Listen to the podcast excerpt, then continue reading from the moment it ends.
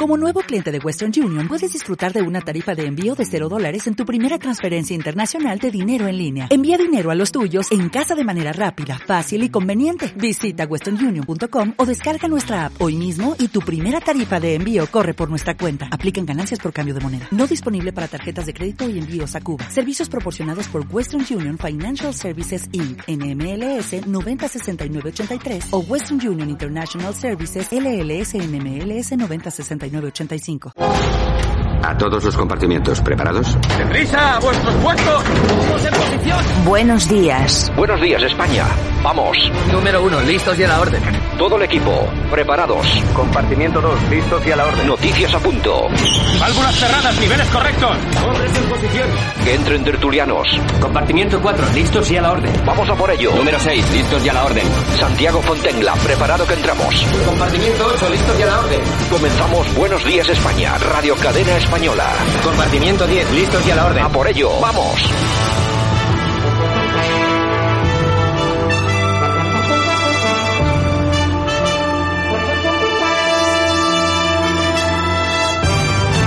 ...28, 12, 20, 20... Atención porque hoy es el Día de los Inocentes, si no me equivoco. O sea, que hay que tener mucho cuidado con todo lo que nos cuentan. Seguramente que aparecerán hoy todos los políticos a contarnos una serie de historias, pues que igual nos tragamos al final, ya sabes cómo son estas cosas.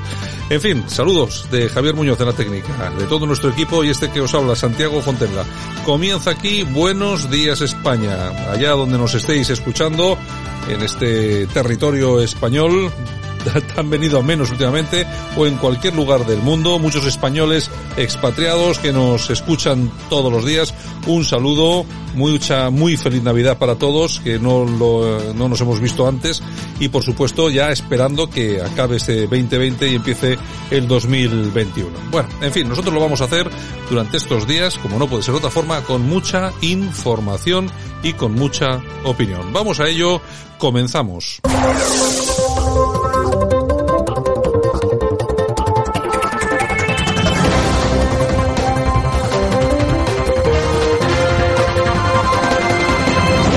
Ya estamos en tiempo de análisis. ¿Qué ha sucedido estos últimos cuatro días que no hemos estado en primera línea de fuego? Nos va a contar nuestro politólogo de cabecera, nuestro analista, Francisco Gómez. Don Francisco, buenos días. Hola, buenos días a todos. ¿Qué tal, Santiago? ¿Cómo estás? ¿Qué tal la Navidad? Bien, todo bien, todo bien. Más recogiditos. Sí, más como, más como más solos, ¿no? Sí, sí, más tranquilos y como dicen en los telediarios, pues en pijama o en chándal. En mi caso, en chándal. Un chándal muy guapo que tengo para, para estar en casa en plan, pues eso, en plan mercadillo, como debe ser. Sí, sí, sí, sin complejos. ¿Qué nos cuentas? En fin.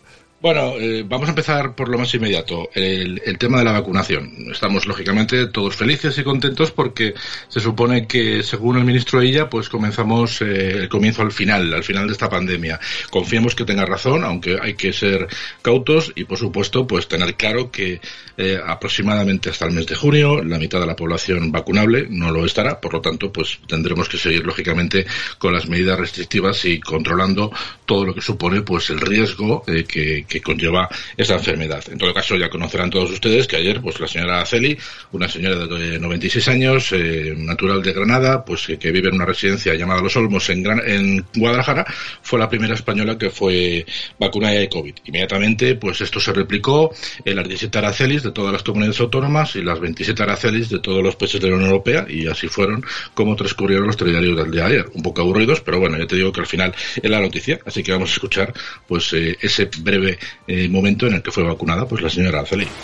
Es un pinchacito que no lo va a notar, ¿vale? Es muy chiquitito, ¿de acuerdo? ¿Vale? Ya. Venga, muy bien, Araceli. Muy bien. Muy bien, ¿qué nota? ¿Un poquito de pico? Un poquitillo. Muy chiquitito, ¿verdad? Sí. ¿Bien? No te nada. Nada, nada claro nada, que no. Nada. Nada. Muy bien. Pues ya está todo, Araceli. Vale. Muy bien. Ha sido usted la primera. Ya, gracias a Dios. Gracias a Dios, ¿verdad? Gracias a... Ale, venga, y a vender la vacuna. Efectivamente, lo primero que hizo antes de ponérsela fue santiguarse y lo último que dijo fue gracias a Dios, que ha fastidiado bastante a los progresistas y a los de las izquierdas más radicales y detestables. En todo caso, eh, las redes sociales Santiago han estado muy moviditas porque la caja donde venían las 10.000 vacunas pues venía forrada con una pegatina gigante del gobierno de España, Sí, lo sí. cual se ha criticado porque incluso esa pegatina es ilegal. Y me explico, venía con dos banderas, la de la Unión Europea y la de España, y es un formato utilizado para, las, pa- para la página web del- gobierno de España. Por lo tanto, en la propia ley de marcas y por supuesto lo referente a ese mismo eh, logo, pues indica, según lo escrito eh, para, para ese caso y para esa norma en especial, que no se debe utilizar para este tipo de, de asuntos porque tapa otro tipo de, de pegatinas que tienen que ver con aspectos sanitarios. En fin, que ni en esto han cumplido la norma el propio gobierno de España. Hay un par de estúpidos socialistas que sí que han venido a decir que esto lo paga el gobierno y lógicamente pues toda la gente normal y corriente les ha recordado que esto no lo paga el gobierno, lo pagamos todos Claro. con nuestros impuestos y que además es algo que ha fabricado una empresa privada, no una empresa pública, como decía Rajón, y diciendo que esto que acabamos de escuchar era patria, pues él sí que es una pátrida y un bastante insulso lo que viene comentando, ¿no? Esto es algo que ha fabricado una empresa privada que se ha nutrido, por supuesto, de mucho dinero público, como no puede ser menos, que ha comprado en la Unión Europea y que van a distribuir, pues a través de las comunidades autónomas y van a pincharnos, pues los sanitarios de las comunidades autónomas. Por lo tanto, el gobierno, pues ha pintado lo que ha pintado, poco más que nada. En todo caso, de esto se quejaba Ana Pastor, que era la, correspondiente al Partido Popular que estaba de guardia durante estos días, y vamos a escucharla brevemente la mención que hace sobre este tema de la propaganda. Y cómo no, también le pedimos al gobierno, que es el gobierno de la propaganda, que en vez de poner esas etiquetas XXL, esa pegatina XXL, que por cierto no va a tapar todo lo que se ha hecho mal en esta pandemia por parte del gobierno, que su esfuerzo lo dedique a hacer una gestión eficaz de esta distribución de la vacuna.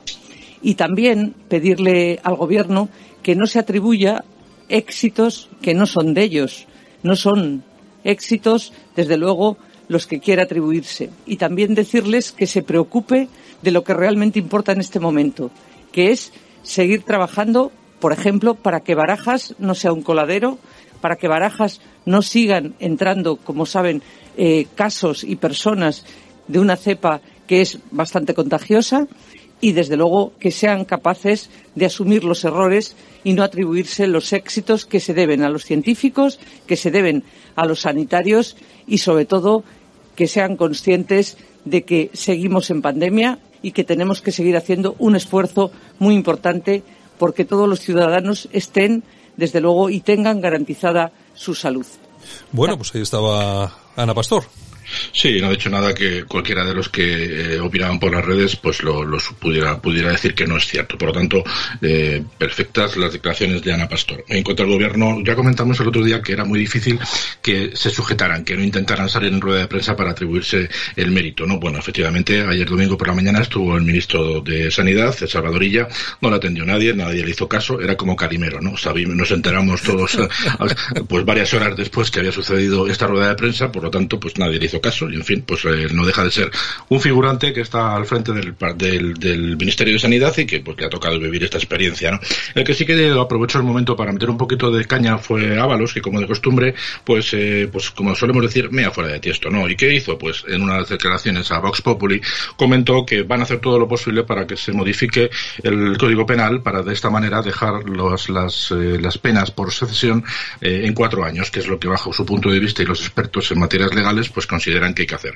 Bueno, pues esto también levantó ampollas en las redes sociales, todo el mundo empezó a decirle que en vez de, en vez de ocuparse de asuntos legales, que se ocupara de su ministerio, del Ministerio de Transportes y protegiera y cuidara a los transportistas que siguen todavía pues en el bloqueo eh, tanto de, de, Gran Bretaña, la frontera entre Gran Bretaña y Francia. En fin, pues un escándalo que al final, por supuesto, pues todo el mundo le ha echado en cara. De hecho, Ana Pastor, aprovechando sus mismas declaraciones, pues hizo también una mención sobre este tema. Vamos a escucharla gustaría referirme, si me lo permiten, a, a, unas declaraciones que hemos escuchado a un miembro del Gobierno en, en, una entrevista en un medio de comunicación que nos parecen bochornosas y lamentables y es que siguen insistiendo una vez más en que más pronto que tarde le van a pagar los favores a los socios independentistas y siguen empecinados en que eso lo pueden hacer cambiando las leyes. Las leyes no se puede legislar a la carta y por eso le pedimos al ministro del ramo, del ramo del transporte, que se preocupe de los transportistas que están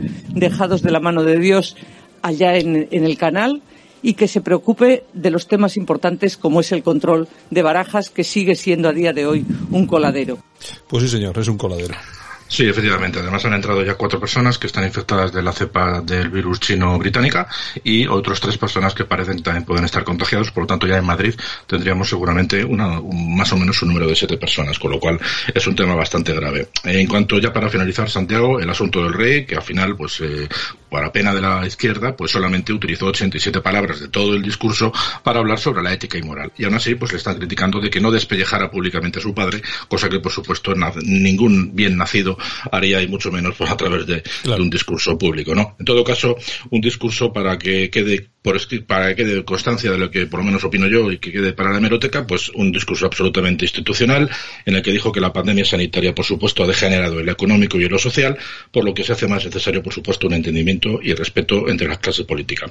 Que todos somos iguales ante la ley, como no puede ser de otra manera, agradecimiento a las fuerzas y cuerpos de seguridad del Estado, sanitarios y protección civil por su esfuerzo realizado, por supuesto, y también vino a decir que históricamente, hasta que se votó la Constitución del 78, pues hemos vivido tiempos convulsos, pero que ahora lo que nos toca es defender la paz social y el entendimiento desde el respeto a la diversidad. Y por supuesto, termino eh, felicitando la Navidad en castellano, gallego, vasco y catalán en su nombre, en el de su señora esposa y en el de sus dos hijas, indicando los rangos de las tres en la institución que representa. Por lo tanto, quien quiera escuchar o imaginarse lo que el rey no ha dicho, pues tendrá que esperar a la ocasión que corresponde, que será la del año que viene. Santiago. Bueno, a mí lo que me gustó de verdad y como eso tiene que molestar mucho es que tuviera el Belén ahí permanentemente. Eso sí es verdad que me, llamó la atención.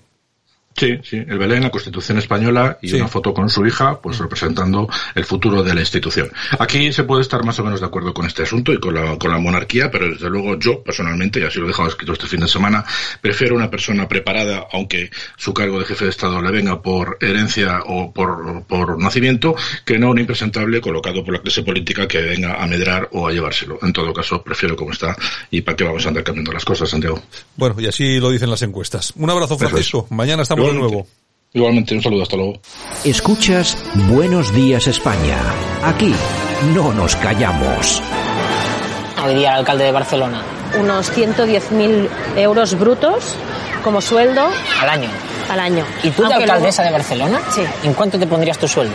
Pues no sé, pueden ser 2.000 euros o 3.000 euros, lo que me permita vivir dignamente, pagar el alquiler y los gastos de casa. No, no quiero ni, no, no creo que se me tenga que tratar ni más ni mejor con ningún privilegio respecto a otra profesión. Se trata de garantizar la existencia digna de las personas. Bueno, esta, esta era Ada Colau. El eh, sueldo mínimo interprofesional ahora van a ser 3.000 euros, digno. Claro, que, de, no, pero vamos a ver, en la entrevista le preguntaban, ¿cuál tiene, pues hombre, 2.000 o 3.000 euros para vivir dignamente. Claro. Pero la cuestión es que, como no tienen vergüenza, la tía sigue cobrando más de 100.000 euros al año. Pues claro, oye. 100.000 euros y es que al así año. vive un poquito mejor que dignamente. Es que, es que es increíble. Estos tíos caraduras que llegaron al poder es igual que Pablo Iglesias. Cuando. Pablo Iglesias dije que no solamente iban a, a cobrar tres veces el sueldo mínimo interprofesional y tal. Bueno, ahora ya cobran lo que quieren. Claro, tienen que pagar el casoplón eh, porque el, el- porque les habrán dado el, el crédito. Pero hay que Hay que pagarlo. pagarlo, hay que pagarlo, Así exactamente. que, bueno, es lo que hay. Ay, buenos días España.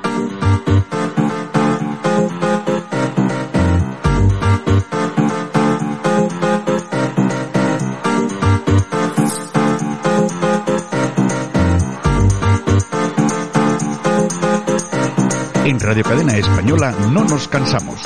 No nos cansamos de madrugar. No nos cansamos de contar la actualidad. No nos cansamos de decir las cosas claras.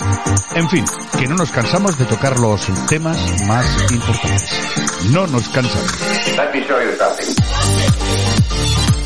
Bueno, pues aquí estamos, 28, 12, 20, 20, estamos a punto de acabar el año. ¿Qué tal han pasado todos ustedes esta Nochebuena y Navidad? Imagino que más o menos bien. Me- Le hemos pasado. más, más o menos encerraditos, justos. eh, Deseando que llegue el 31 y adiós. Sayonara, baby. No, pero el problema, el problema es que, Es no que se, viene. es que no se acaba esto. Porque claro, si dijera, bueno, es que acabamos el año y se acabó, pero No, pero no, no, no, es que viene todavía cosa peorcita que decía que Y no nos vamos a cansar de contarlo. Está claro, nosotros aquí vamos a estar eh, al pie del cañón, no nos vamos a cansar para nada y por supuesto que vamos a seguir contando Ay, la realidad. señor. Bueno, pues realidad como lo, lo que nos cuentan en News. Ayuso reprocha a Pedro Sánchez que el aeropuerto de Barajas sea un coladero de contagios de la nueva cepa que ya ha llegado. Bueno, es que tú fíjate que si se avisaba ya el tema, que era tan evidente, nosotros aquí decíamos en este programa, ya hay, ya Claro. hay personas con esa nueva cepa en España. Si entraron más de 300 vuelos. Bueno, la cuestión es que está absolutamente claro ya que ha habido, han entrado personas, Ujú. y hay personas localizadas con ese COVID, y claro, eh, siempre saltan los, saltan los listos, ¿no? Que dicen al tuit que dijo, que, que 对哦。La amiga Ayuso, que dijo, bueno, eh, la negligencia de no cubrir el aeropuerto Claro. y tal y cual, y uno que decía, ¿qué? ¿Estabas tú en el aeropuerto mirando no sé qué? No, es que no, es que hay un informe oficial del ministerio que dice que los casos han entrado por el aeropuerto de. Madrid Barajas, por permitir más de 350 vuelos en dos días. Exactamente. En fin, bueno, Pablo Iglesias que se gasta 15.000, bueno, cua- 14.999 No llega, no llega. euros en sillas para la oficina. Porque claro, si son menos de 15.000 no lo tienen que justificar. Tú fíjate cómo son, que so- hacen un contrato de 14.999 para no tener que hacer un concurso público Exacto. y tener que justificar a quién le están dando ese dinero. A mí me gustaría saber quién es, cuál es la empresa. Que compró tantas sillas. Porque seguramente si se ponen, pues algún amigo caerá. Hombre, seguramente. Eh, la dialéctica nacional. ¿Qué nos cuentan? Inmigrantes islamistas obligan a besar una alfombra islámica a una mujer. Pasó en el campamento de Bogobatyak y la funcionaria serbia, pues claro, pisó la alfombra y se armó lo que se tuvo que armar, que ya sabéis, ¿no? y bueno, y suerte tuvo que no le hicieron más cosas. Exactamente, exactamente. Esto es verdad igual, ¿eh? es una casa aislada, es un caso Da aislado. lo mismo, casos aislados. Moncloa, la estrategia de Camís para hacerse con el Partido Popular de Madrid. Perfil bajo, discurso aburrido, discreción y evitar enfrentamiento con Ayuso y sobre todo con el jefe de gabinete, Miguel Ángel Rodríguez. Bueno, es que aquí hay un hay, hay un problemón que por, por que a pesar de que nadie lo comenta, que nadie dice, hay una lucha abierta por Madrid. Una gran lucha. Y sobre todo, pero no solamente es por Madrid, sino por lo que representa tener Madrid, que es un verdadero poder fáctico dentro del Partido Popular. Todo lo que rodea a Casado ahora mismo tiene bastante miedo de Ayuso. Ayuso, desde que está asesorada por Mar, por Miguel. Ángel Rodríguez, ha subido el nivel de una forma in- Impresionante. insospechada. Y entonces, lo que se está barajando, había dos, dos posibilidades. Una, de montar una tricefalia. Sí, eh, sí, que es lo que quería Almeida. que es lo que quería Almeida, pero que eso es inviable. Y por otro lado, lo que quieren hacer es impulsar a Camins. Claro, el Camins, si todo el mundo se fija, pues ni aparece por ningún sitio. Ah, Eh, perfil bajo. es un perfil Tan bajo que no se la ve. es un, es un perfil de metro, es decir, que va 20 metros por debajo de tierra. Pero claro, ¿qué es lo que va a pasar aquí? Pues lo que va a pasar aquí es cómo van a evitar dentro del PP madrileño que haya unas elecciones libres ¿eh? y que gane Ayuso, porque Es- Ayuso va a ganar, está, está más claro que el agua. Ujú. O es que van a hacer lo mismo que hacía Sánchez detrás de las cortinas, Eh, cambiar, cambiar los, votos. Efectivamente. Bueno, ya veremos. El cierre digital. Se abre el testamento de Rosario Porto. Toda la herencia va para una amiga suya de la familia. Y bueno, son dos pisos en lo mejor de Santiago de Compostela, el chalet donde murió la niña y un piso en la playa de Vila García de Arousa y dinerito. Bueno, qué triste tener que dejar tu herencia a, a amigos, Ujú. a amigos, no tener familia, no tener hijos, y si la tenía, fíjate tú, que la asesinaron, y bueno, que es muy triste el tema, ¿eh? Es muy, bueno, y coger la herencia, que me imagino que no le hará muchos ascos al, al, al propio... En el al- chalet igual montan una película. eh, ¿no? El chalet lo venderá rápidamente o hará O no. pero sí, sí, me imagino, me imagino que sí. Una gira por donde sucedió todo. Ya te digo. Ok, diario. Irene Montero, otra. Se gasta 14.000 euros, ¿ves? Menos de Sí, sí, 15.000. siempre menos de 15.000. Exactamente. En un seminario, esto es un seminario sobre la desigualdad de género en la arqueología. No te lo pierdas. Es muy importante, muy, eso es lo que más importa ¿eh? a, la, a la ciudadana sí. Española. Sí, sí. Título del seminario, Nuevos retos y propuestas para la educación en el ámbito museístico. Pues sí, otros 14.000. Exactamente. es que es una cosa. Aquí van soltando pasta, pero no, vamos. no, no, aprenden, han aprendido. Ya, bueno, y eso ya venían aprendidos Ya venían muy aprendidos, exactamente. Y, y aquí, están Y aquí lo han practicado. Sí, sí, sí, sí. Estrella Digital. La OMS advierte que el coronavirus no será la última pandemia. Asegura que estamos gastando demasiado dinero cuando estalla la crisis y luego dejamos de hacer cosas. Bueno, ya te digo yo, espera a ver lo que va a venir. Ya los científicos le dicen que el coronavirus es una broma al lado de lo que nos va a llegar en, Ujú. en lo- los 10 próximos años. Y no estamos haciendo nada. En fin, periodista digital, el sueldazo de Mar- Merichel Batet, eh, la presidenta del Congreso, 30.000 euros este mes de diciembre, por ejemplo. Mira, nada, eh, no factura 9.933 como complemento salarial, más 3.400 por ser miembro de la mesa, 3.600 de gastos de representación, lógicamente, 2.900 de gastos de libre disposición. Y a esto también hay que sumar otros 3.500 y 1.150 por presidir eh, la comisión de reglamento. O sea, Este- o sea, un sueldo de 30.000 euros. Y luego esta gente son la que hablan... el mes, ¿eh? Al No. mes, al mes. Estos son los que hablan de desfavorecidos, de colas del hambre y todo eso. Si- no lo sufren, ¿qué van a suponer? más? ¿Qué supone para estos que la gente pase hambre? Y luego les votan. Pero es que a mí lo que me extraña es, decir- es- es que un tío vote a esta gente. Porque tú a mí me dices, hombre, es que si eh, están haciendo bien su trabajo, Sí, sí. pero es que estos tíos, que están, están la- las mascarillas, los respiradores, los eh, los doctorados fake. Tenía ahora, que- bueno, ahora, ahora han mandado las vacunas todas con el con el con, Con la el pegatina, con, sí. el, con el logotipo del gobierno de España, claro, porque Claro. dice una diputada del PSOE, claro que lo paga el gobierno de Sánchez Castejón las, las vacunas. Claro. Tienen una cara. Claro, claro, lo venden bien, saben venderlo bien. En fin, que te digo yo que tenían que ir por todas las colas estas del hambre con una foto de, por ejemplo, esta señora.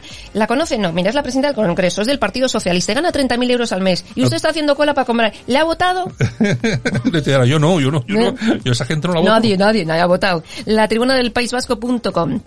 Varios empresarios de toda España presentan una macro reclamación de más de 100 millones de euros contra el gobierno PSOE-Podemos por sus medida- medidas contradictorias e injustas con el tema de la COVID. Bueno, me parece bien. A ver si sacan algo de ahí. Ya Lo que- veremos. lo que pasa que al final lo tendremos que pagar nosotros. bueno. Efectivamente, como siempre. Voz Populi, la misteriosa pyme que logró con la pandemia contratos millonarios, como no, con Ábalos, y se convirtió en socio de Ferrovial Soluciones de Gestión, se llama Es la empresa. ¿eh? Es increíble. Tiene cinco trabajadores y está en Zaragoza. Bueno, pero, pero- Y está haciendo pasa, dinero. pasa una empresa de tener unas pérdidas de un millón y pico de euros a tener un contrato de 2.500 millones de euros. Así es. Es que es increíble. Y nadie dice nada, ¿eh? Seguimos. El mundo. Pedro Sánchez eh, se gasta 65.000 euros en los jardines de Moncloa. Otro. Para, dejarlos bonitos. Exactamente, ha reformado el estanque y ha recolocado árboles, pues qué menos. Y eso, y ustedes en la cola del hambre. Ustedes en la cola Ustedes del hambre. sigan, ¿eh? Sigan porque aquí hay para, para rato. El confidencial, y seguimos. El gobierno ha gastado casi 13 millones de euros para cubrir la crisis migratoria en Canarias. El dinero se ha utilizado para el montaje de campamentos, módulos prefabricados y necesidades básicas de los inmigrantes. 13, 13 milloncitos de euros. Claro que ahí me imagino que estará y se contabilizarán también los hoteles que han tenido que alquilar. Eh, Exactamente. Pero es que 13 millones de euros. Colas eso- del hambre. Y eso, y eso una detrás de otra. Exactamente, el liberal. Continúan las incógnitas sobre la explosión de Nashville.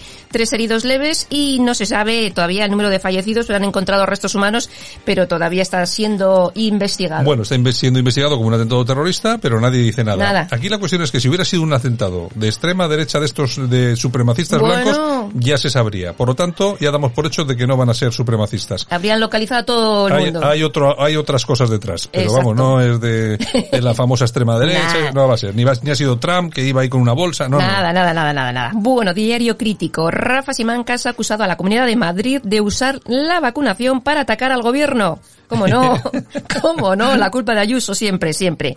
El digital de Asturias, el mensaje del rey de 2020 marca récord histórico de audiencia. Casi 11 millones de espectadores tuvo. Tres, tres millones setecientos mil espectadores más que el año pasado.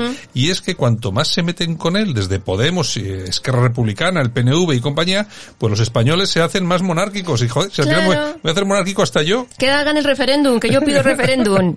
Bueno, nos vamos a la noticia del corazón. Kiko Rivera y sus hermanos Fran y Cayetano han pasado juntos la Navidad con sus mujeres y sus hijos. Sí han grabado un vídeo sin mascarilla. Exactamente. Como Ay. el, el prim- el primer eh, progre, sin mascarilla. mascarilla, sin No se- mascarilla. No se, fijan otras cosas, no, sin mascarilla. Ya. En fin, bueno, nos vamos a las toñejas. Pues yo creo que podemos ir si Javier quiere ir a las oñejitas. Pues se las vamos a dar a Ábalos. Pobre, pobre Ábalos. Mira, habrá pobre dicho en referencia con los indultos de los indepes y todas estas cosas que tenemos la obligación moral de aliviar tensiones. Ay, Dios mío. ¿Cómo qué, no? Qué bien, qué bien queda, qué bien queda. En fin, Aplausos. aplausos para Rafa Nadal.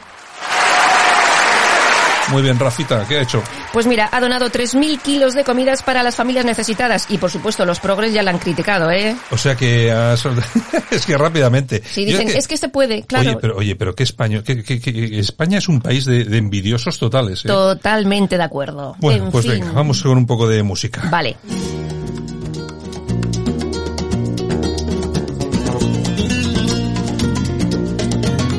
Y tal día como hoy del año 1959 nace la cantante Ana Torroja, cumple 61 años.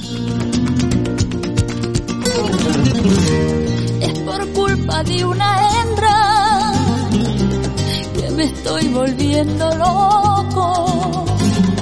No puedo vivir sin ella, pero con ella tampoco.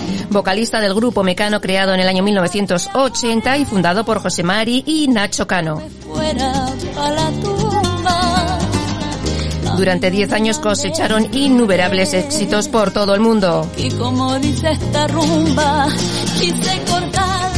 Y han vendido más de 40 millones de discos. 40 millones de discos, que al lado de los que ha vendido Michael Jackson, pues hombre, son, son- son poca cosa, pero para ser artistas españoles yo creo que está bastante Está bien. bastante bien. Más efemérides. Pues mira, tal día como hoy del año 1995 termina la serie de televisión Farmacia de Guardia con una media de 12 millones de espectadores, convirtiéndose en la más vista de la historia de este yo, país. yo creo que la daban en Antena 3, ¿no? Exactamente, En sí Antena señor, 3. sí señor.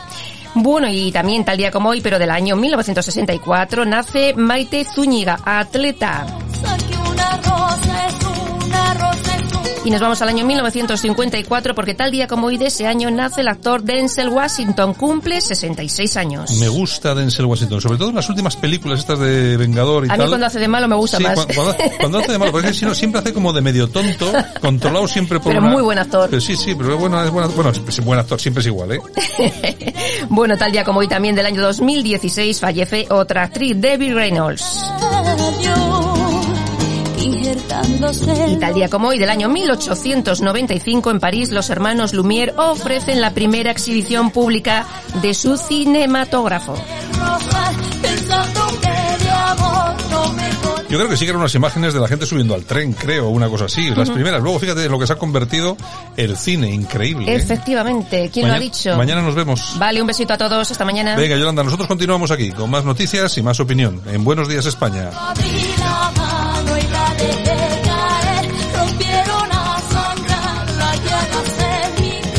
Y con su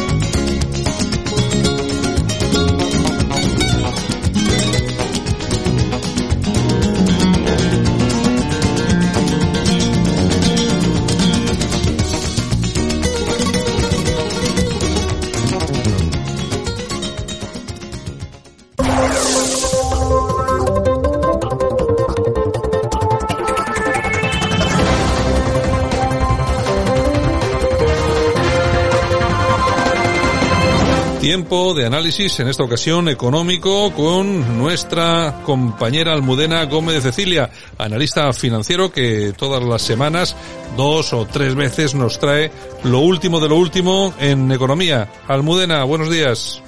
Hola, buenos días. ¿Qué tal, Santiago? Estupendamente. ¿Qué tal? ¿Todo bien en la Navidad y todo esto, no? Bien, ¿no? La Navidad muy bien. Bueno, me alegro, me alegro. Que es que, oye, hay que disfrutarla mientras nos dejen, porque dentro de poco estos se van a empeñar y ya nos, hasta nos la van a prohibir, ¿eh? Sí, sí, con capaces de todo. Pues Sí, ya, sí. ya te digo. Oye, por cierto, vamos a ver, Almudena, ¿alguna vez te he oído hablar yo en cuanto a Pablo Iglesias? que es que es recurrente hablar de Pablo Iglesias, eh, y en cuanto a sus políticas, que son unas políticas de barco pirata, te he oído decir. Eh, ¿por, ¿Por qué lo de barco pirata? Sí, pues porque la forma de actuar de Iglesias en, su manera de, gobernar en los asuntos de economía, me imagino que en los otros asuntos pues también, pero estos son los que yo conozco y los que me sugieren las cosas. Es que yo era aficionada a las aventuras de Asterix y, y había unos personajes que eran los piratas. Eh, sin faltar a nadie. Entonces eh, resulta que estos iban en un barco con su con su bandera y su calavera y sus tibias y tal, y supuestamente intentaban abordar a los otros barcos. Pero en realidad lo que sucedía, y eso era lo, lo divertido en todos los episodios de Asterix, es que los susodichos piratas tenían un problema terrible de egos y de gestión. Entonces empezaban a pelearse terriblemente entre ellos hasta que uno de ellos se enfadaba más y cogía un hacha y hacía una vía de agua en el barco, con lo cual terminaban hundiendo su propio barco y salían todos a nado en tablones y tal. Entonces, cuando venían los romanos, los romanos ya se lo sabían. Entonces venían, ah, en formación, el nuevo, en formación, no, no, no, tú no te canses. No, ¿cómo que no? Que no, que estos hunden ellos el barco. Como que, que sí, que sí, al cabo efectivamente se acordaban en la borda y al cabo de, de un par de viñetas, pues ya hundían el barco. Ya estaba, ya estaba medio hundido. Oye, ¿y, hundirá, ¿y hundirán el barco estos que tenemos aquí? Pues desde luego lo están intentando y hasta es posible que lo consigan, como les ocurrió en Grecia, que vamos, eh, sí, sí, fue un submarino. Eh, estuvieron allí engañando hasta el final, hasta tener que irse del país, o sea, ya lo grande, de Cipras y Varoufakis eh, tuvieron que marchar. Y aquí pues vamos a ver cuánto les dura el barco. Lo que pasa es que yo creo que España tiene una cualidad propia de su organización territorial que la diferencia de otros países donde ha actuado el barco y que puede ser un elemento, no lo sé, pero podría ser un elemento que no han tenido en cuenta, porque hasta el mejor plan tiene fallos y es posible que ese sea un factor que nos permita capear el temporal. O sea que, o sea que Almudena, entonces hay alguna posibilidad de salvarse del naufragio, ¿no? Pues bueno, del naufragio se podría salvar en plan normal eh, si se tomaran medidas, es decir, eh, pues en vez de ser los que hunden el barco, pues que no hundieran el barco. Por supuesto, si tú tomas medidas económicas sensatas, eh, no tendrías que estar eh, pensando en, en naufragar. Es decir, que el, el pirata de turno no, no hundiera el barco. Pero, cosa esta, desde el gobierno central parece muy dudosa. Sin embargo, como te decía, contamos con una ventaja que es una ventaja táctica que a lo mejor no han tenido en cuenta. Y es que nosotros tenemos unos botes salvavidas que son las comunidades autónomas. Y tenemos además como dos filas de botes salvavidas. Porque mira, las comunidades autónomas tienen sus propios presupuestos y una cierta capacidad de maniobra en materias económicas. Por eso, por ejemplo, pueden bajar determinados impuestos, pueden ayudar a los autónomos, como han hecho, y no tanto con medidas mm, de ayudas directas, que bueno, a mí me parece que no son deseables, aunque en caso de pandemia pues no hay más remedio.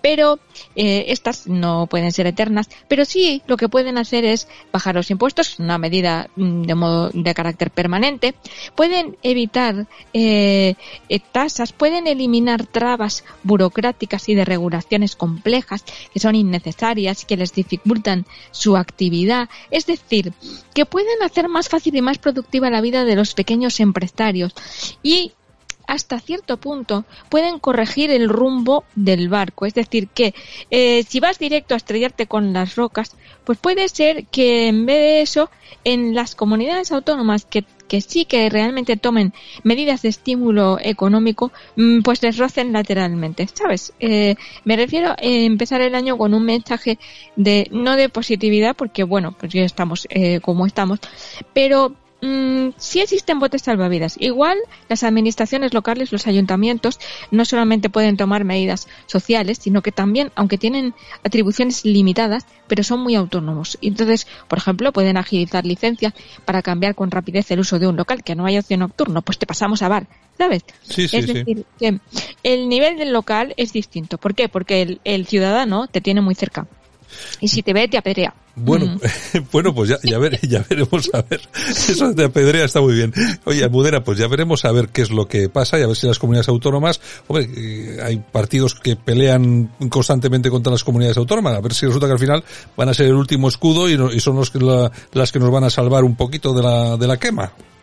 Pues fíjate, yo diría que la única posibilidad que tenemos de escapar al modelo Grecia eh, sería por ahí, porque los votantes realmente perciban el peligro, tengan sensación de peligro y se escuden en sus administraciones locales. Mm. Pues muy bien, Almudena Gómez de Cecilia, analista financiero y colaboradora de Buenos Días España. Un abrazo muy fuerte y a ver si esta semana, antes de que llegue el fin de año, volvemos a hablar. Un abrazo, Santiago, muchas gracias.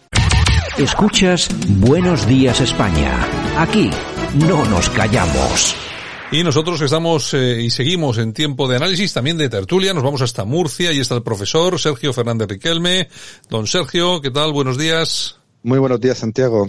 Bueno, eh, nada, feliz Navidad, Bueno, aunque ya ha pasado, me imagino que todo tranquilo, ¿no? Sí, una Navidad tranquila y como siempre, pues en familia. Bueno, nos vamos también hasta París. Don Devi Rodríguez, director de la dialéctica nacional.es. Don Devi, buenos días. Hola, buenos días, Santiago. ¿Qué tal estás? ¿Qué tal? Eh, bueno, feliz Navidad. Todo tranquilo también por allí, ¿no? Muy tranquilo, como siempre. Bueno, yo no sé si os habéis fijado cómo están eh, los bares y los centros comerciales. Me imagino que volveremos al confinamiento dentro de, de 15 días o así, Sergio. Pues sí, porque no hemos aprendido ninguna lección de esta crisis, ni a nivel institucional ni a nivel ciudadano.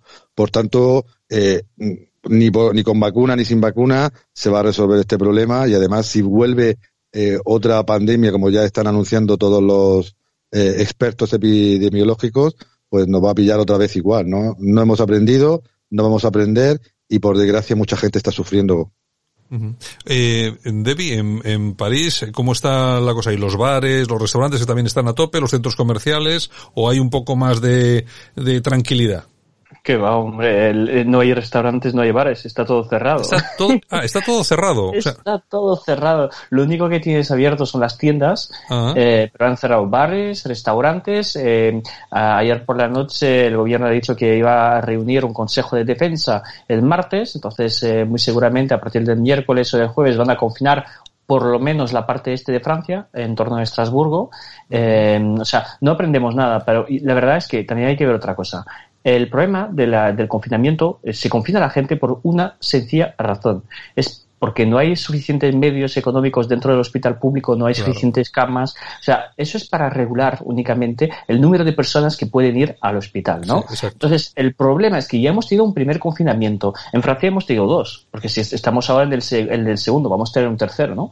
Eh, y los políticos no han hecho nada para mejorar las condiciones del hospital público y de la sanidad privada tampoco, ¿no?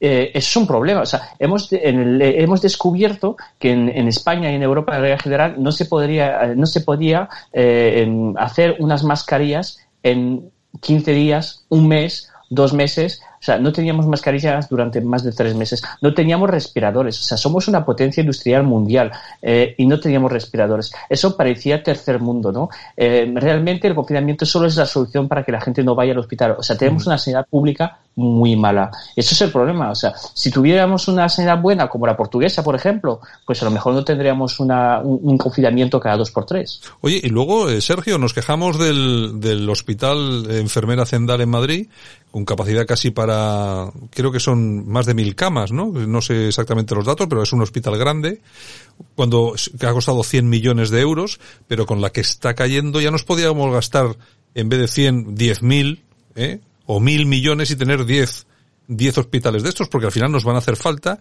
y lo que dice Debbie, que yo tiene much- creo que tiene mucha razón, es que al final aquí los confinamientos se realizan en base eh, a la ocupación de camas en hospitales y de unidades de cuidados intensivos, ¿no?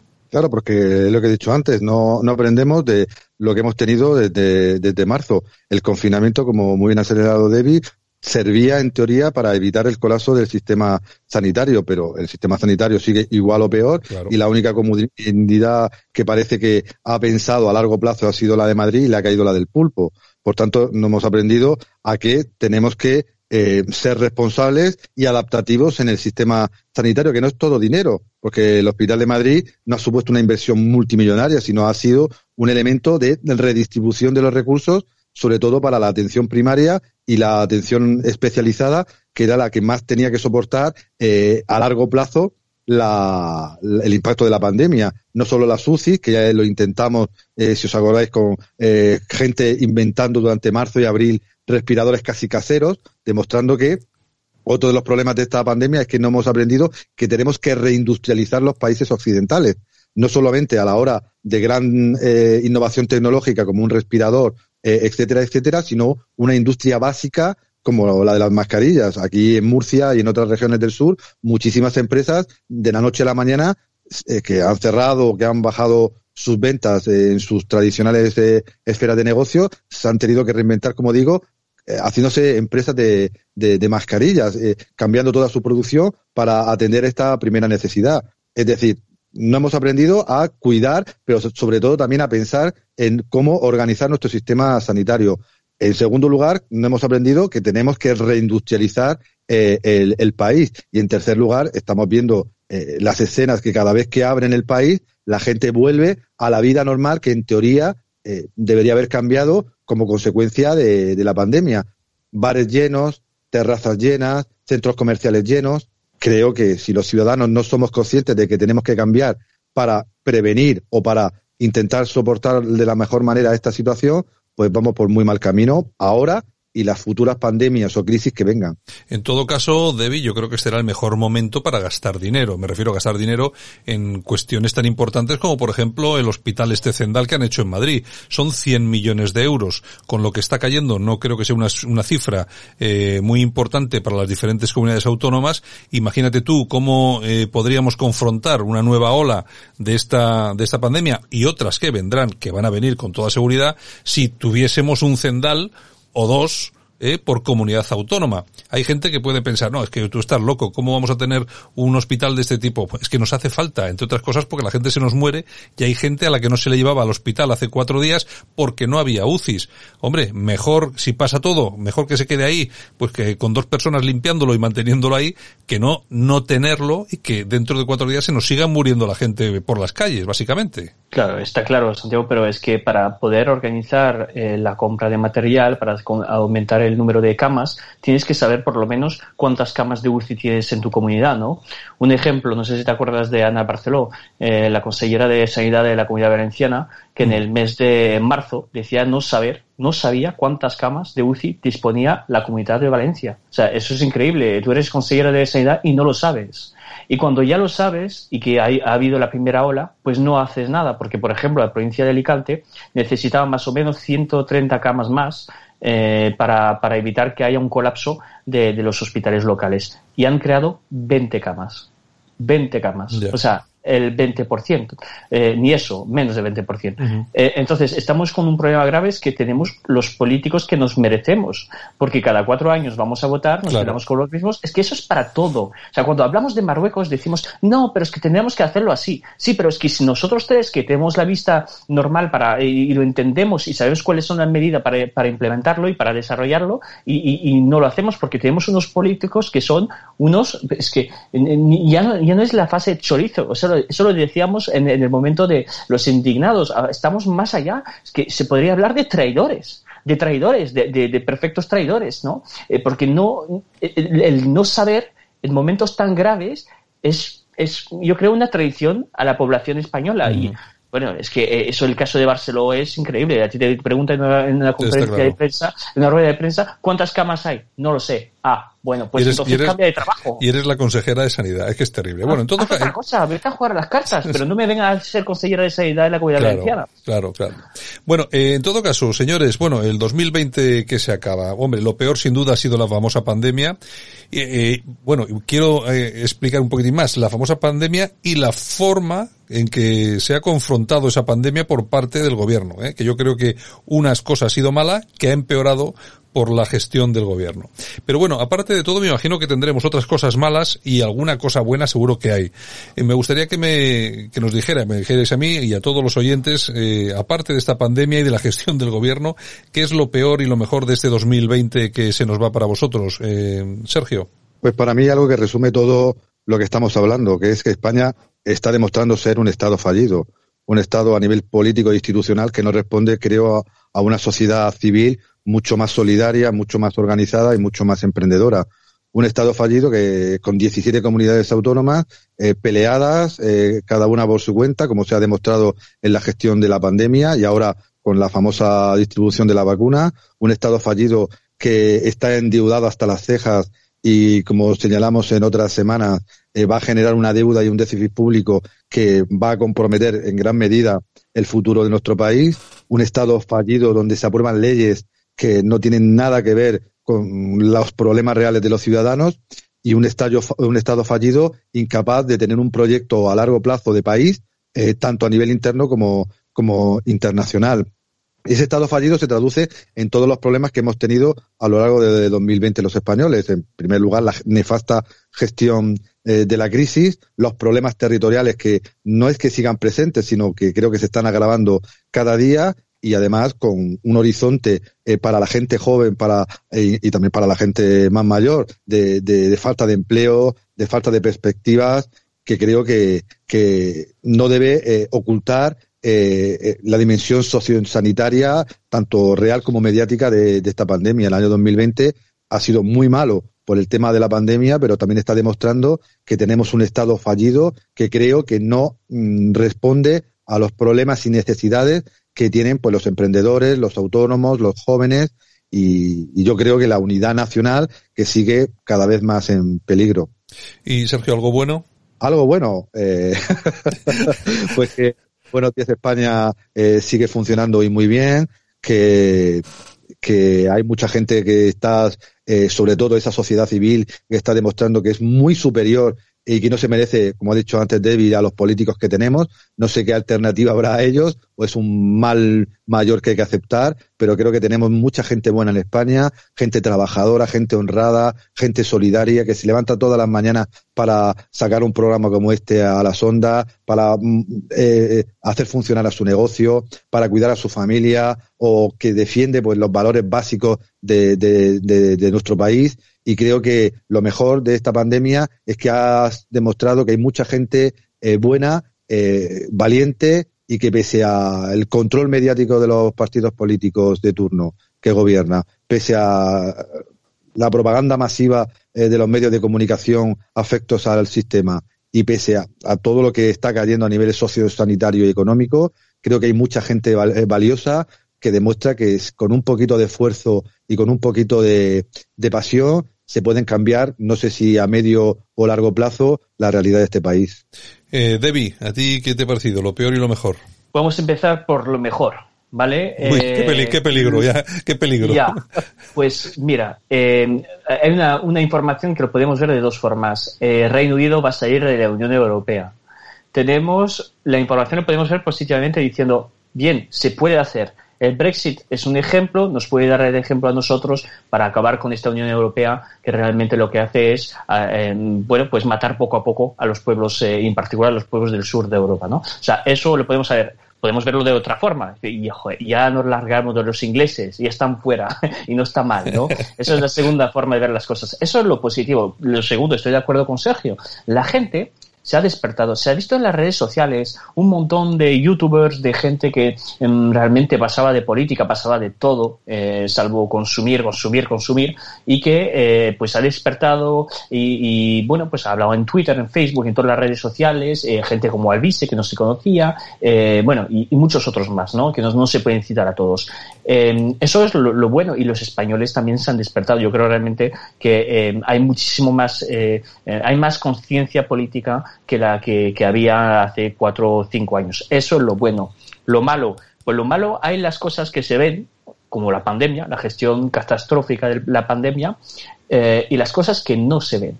Y las cosas que no se ven para mí son las más peligrosas eh, yo voy con mi tema favorito, ya sabes, con la inmigración. La inmigración está, está realmente entrando en el país poco a poco. Hablamos de las pateras de Canarias, pero eso no es todo. O sea, inmigración ilegal que donde se ve, la inmigración legal que también es tremenda, está destruyendo la esencia del país, la esencia del continente europeo. Eso es lo que más miedo me da, porque estamos viendo primero los primeros problemas las violaciones eh, por parte de extranjeros, las agresiones, ese tipo de cosas, pero vamos a ver lo que Macron ahora llama el secesionismo, eh, pero el secesionismo que no viene por parte de, de, nuestros amigos independentistas, que dentro de 30 o 40 años mmm, a lo mejor lo, los veremos como incluso eh, agradables, ¿no? Porque cuando va a venir el secesionismo de verdad, que es el del islamismo político, eh, eso va a cambiar muchísimo las cosas. Entonces, hay que tener, hay que ver los puntos positivos. Yo creo que el Brexit es la mejor noticia que hemos tenido en los últimos meses. Se va a hacer ya con un pacto, hubo un deal, como, como lo dicen en, en, en la Unión Europea, y hay que ver las cosas negativas, pero también las que son muy silenciosas y que van avanzando poco a poco. Yo eh, no sé qué os parecerá eh, dentro de lo positivo, que es muy difícil, efectivamente, estoy de acuerdo, es muy difícil sacar, poner sobre la mesa algo positivo, pero yo creo que este último año lo que ha servido, y no solamente el último año, el último, el último año seguramente que es el heredero de otros años anteriores, pero yo creo que este último año ha servido para poner sobre la mesa una serie de cuestiones importantes, como por ejemplo que hay partidos políticos que están cobrando cada vez más importancia y que se están eh, oponiendo a todo, a todo esto que yo definiría en un porque sí, ¿no? Que es como nos venden todo. Ahora nos están vendiendo la vacuna porque sí, eh, sin darnos demasiada información, eh, nos venden nuestra forma de vida porque sí, sin darnos ninguna tal. Entonces hay una serie de partidos eh, que están diciendo que esto de porque sí, que no funciona así, no funciona así la Unión Europea, no funciona así el gobierno de España y otras muchas cosas, ¿no? Y entre esos partidos, pues en España tenemos, por ejemplo, a Vox, que ha sido un partido que ha puesto, bueno, los puntos sobre las IES, pero que también está ocurriendo en toda Europa. Sergio, creo que esto puede ser un aspecto positivo, ¿no? Que haya, que haya eh, de alguna forma impulsado este tipo de partidos que más allá de las críticas de quien sea y de lo que sean, eh, lo que sí están haciendo es abrir un debate, como decías, eh, eh, Debbie, un debate muy importante. Sí, además son partidos que recogen ese pensamiento crítico casi revolucionario, ¿no? Porque eh, es paradójico que en el siglo XXI sean los movimientos nacionalistas, soberanistas, identitarios los que se puedan definir como revolucionarios.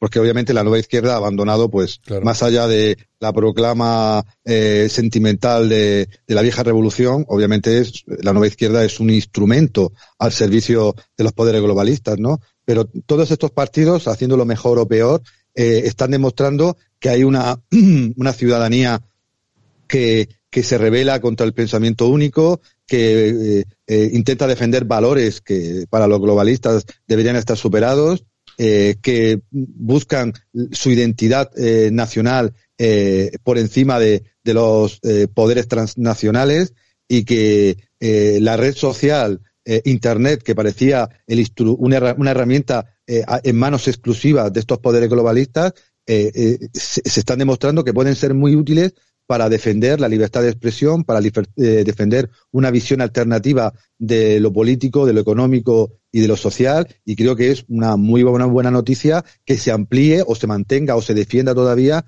nichos de, donde la gente pueda expresar libremente no solo la disidencia, sino un programa político que el globalismo pensaba que estaba superado, pero que tiene vida y que en diferentes países va adquiriendo pues rasgos particulares y se va concretando en partidos diferentes pero también es verdad que una de las grandes noticias es que el movimiento soberanista tan plural y tan diferente eh, del mundo eh, tiene cauces, ha venido para quedarse y eh, en algunos países puede ser fuerza decisiva, no solo para defender los valores de libertad, de justicia o de unidad, sino también para dar voz a millones de ciudadanos que se están quedando siempre detrás de esta modernización que está en manos de una serie de poderes que controlan a los partidos de la vieja izquierda y de la vieja derecha.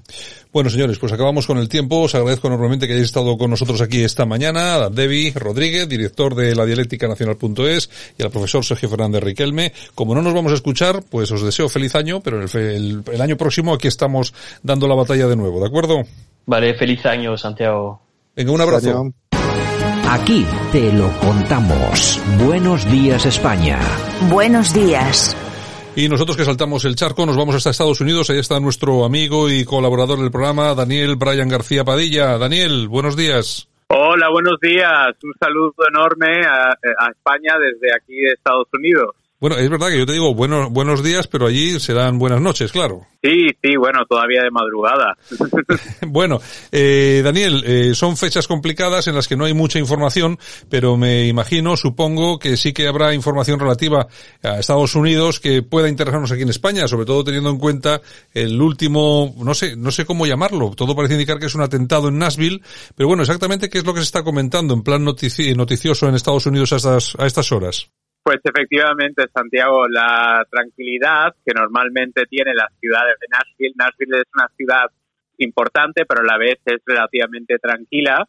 Eh, esta ciudad se vio interrumpida este viernes tras la explosión de un vehículo que, vamos, que sacudió el centro de la ciudad, que la policía dice que, bueno, que fue sucedió a las seis y media de la mañana en la segunda avenida y, pues, eh, nada, la policía dice que fue eh, algo intencional y esto dicen que es eh, pues eh, poco antes habían dado alertas de que posiblemente iban a haber ataques terroristas no olvidemos que Estados Unidos por desgracia pues tiene un historial de terrorismo bastante importante y que efectivamente durante las fechas navideñas pues siempre estamos bajo alerta siempre alertan en las embajadas eh, consulados, eh, zonas de, de tránsito grande y tal.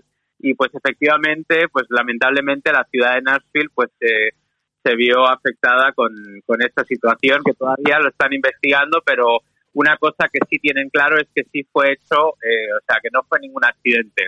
Bueno, lo que lo que también tiene que estar claro es que todavía no saben quién quién eh, ha realizado ese atentado, eh, no comentan nada sobre grupos supremacistas blancos ni cosas de estas raras como siempre y así, y como no lo han dicho ya llevan varios días, me imagino que irá por otro lado el tema de la investigación.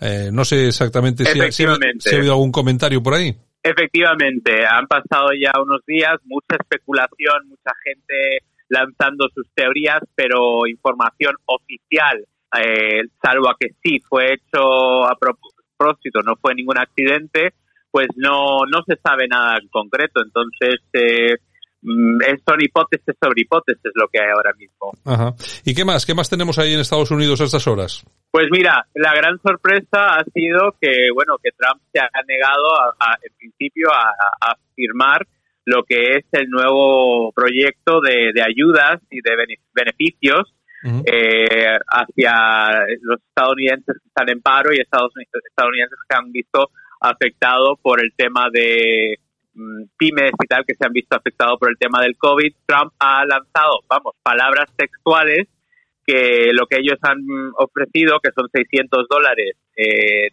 un cheque directo, un pago directo a estadounidenses que cobran menos de 75 mil dólares al año, que eso es una basura, que eso es una miseria y que lo tienen que subir a un mínimo de 2 mil dólares. Eso fue una gran sorpresa porque hasta ahora Trump no había, vamos, no, no había, uh, no estaba muy en, a, favor de, de lanzar este tipo de ayuda y ahora pues está sorprendido a todos diciendo que hasta que no le hagan una propuesta más interesante, con una cifra más interesante, con más ayudas a las pymes, pues que él no va a firmar. ¿Qué pasa si no firma? Pues que el gobierno de Estados Unidos entra en lo que llamamos en inglés un shutdown, se, se cierra, se paraliza. Muchos muchos funcionarios dejan de cobrar y muchos estadounidenses eh, ya se les ha acabado lo que es la prestación de, del, del paro se les terminó antes de ayer, el sábado, y también to- todo lo que son los, eh, los beneficios que habían lanzado para ayudar durante el COVID, lo que es el, el moratorio por los, los alquileres, etcétera, las ayudas a, lo- a las pequeñas y medianas empresas se han acabado. Lo que pasa que, eh, eh, Daniel, es que me resulta raro, es que, es que, es que esto son cosas de estas son imposibles en España. Es decir, que Trump no firma porque cree que la ayuda es muy pequeña y quiere multiplicarla casi por cuatro. Eso es. Trump tiene fama de ser algo caprichoso y de sorprender siempre, siempre, siempre sorprende. Y ahora lo que está diciendo es que esto, que es muy pequeña la ayuda, literalmente palabras textuales, que 600 dólares es una miseria y que quiere más. Y bueno, a ver, yo no digo que no, la verdad es que bueno, bienvenido sea cualquier tipo de ayuda, pero esto, como comprenderás, ha sorprendido a muchísimos, incluso republicanos que ya habían eh, tomado por hecho que sí, todo estaba viento en popa con el- la nueva propuesta, habían lanzado, ahora en el estado de Georgia votan otra vez, habían lanzado nuevos eh, anuncios eh, para sus campañas, eh, vamos, celebrando esta, esta medida y bueno, y ahora Trump no quiere firmar. Ya, bueno, es el, el lío, el lío de siempre, Daniel. Bueno, en todo caso estaremos aten- estaremos atentos tanto a este tema, que me parece muy interesante el de Trump, y también eh, a, a ver cómo se desarrolla esa investigación sobre el atentado en Nashville, que, bueno, eh, hombre, vamos a ver, todo pinta que seguramente el atentado venga un poco por donde siempre, ¿no? Pues seguramente que hay alguna cosa, alguna cosa extraña ahí, pero bueno, yo tampoco me voy a pronunciar. No quiero pronunciarme que luego la gente se mete conmigo. En fin, ya lo, ya lo veremos porque me imagino que el FBI y toda esa gente estarán trabajando a tope. Daniel. Efectivamente, en cuanto a Trump dice que quiere dejar un legado importante en Estados Unidos y en cuanto a lo de Nashville, pues eh, como te digo, todo es hipótesis so- sobre hipótesis, todo muy interesante. Esperemos a ver qué es lo que pasa y nada, siempre un placer estar aquí con vosotros, Santiago, y, y nada, un saludo enorme desde Estados Unidos. Pues un abrazo, Daniel, y a ver si, a ver si regresas al programa antes de que acabe el año. Esta semanita, que tenemos ahí, que tenemos cuatro días de programa, a ver si, a ver si es posible que volvamos a charlar contigo, ¿de acuerdo? De acuerdo, por supuesto, será un placer. Un abrazo.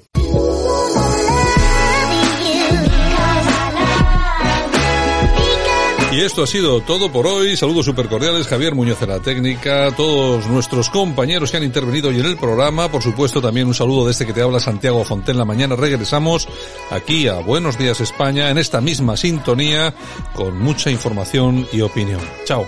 Mañana nos vemos. Hasta mañana.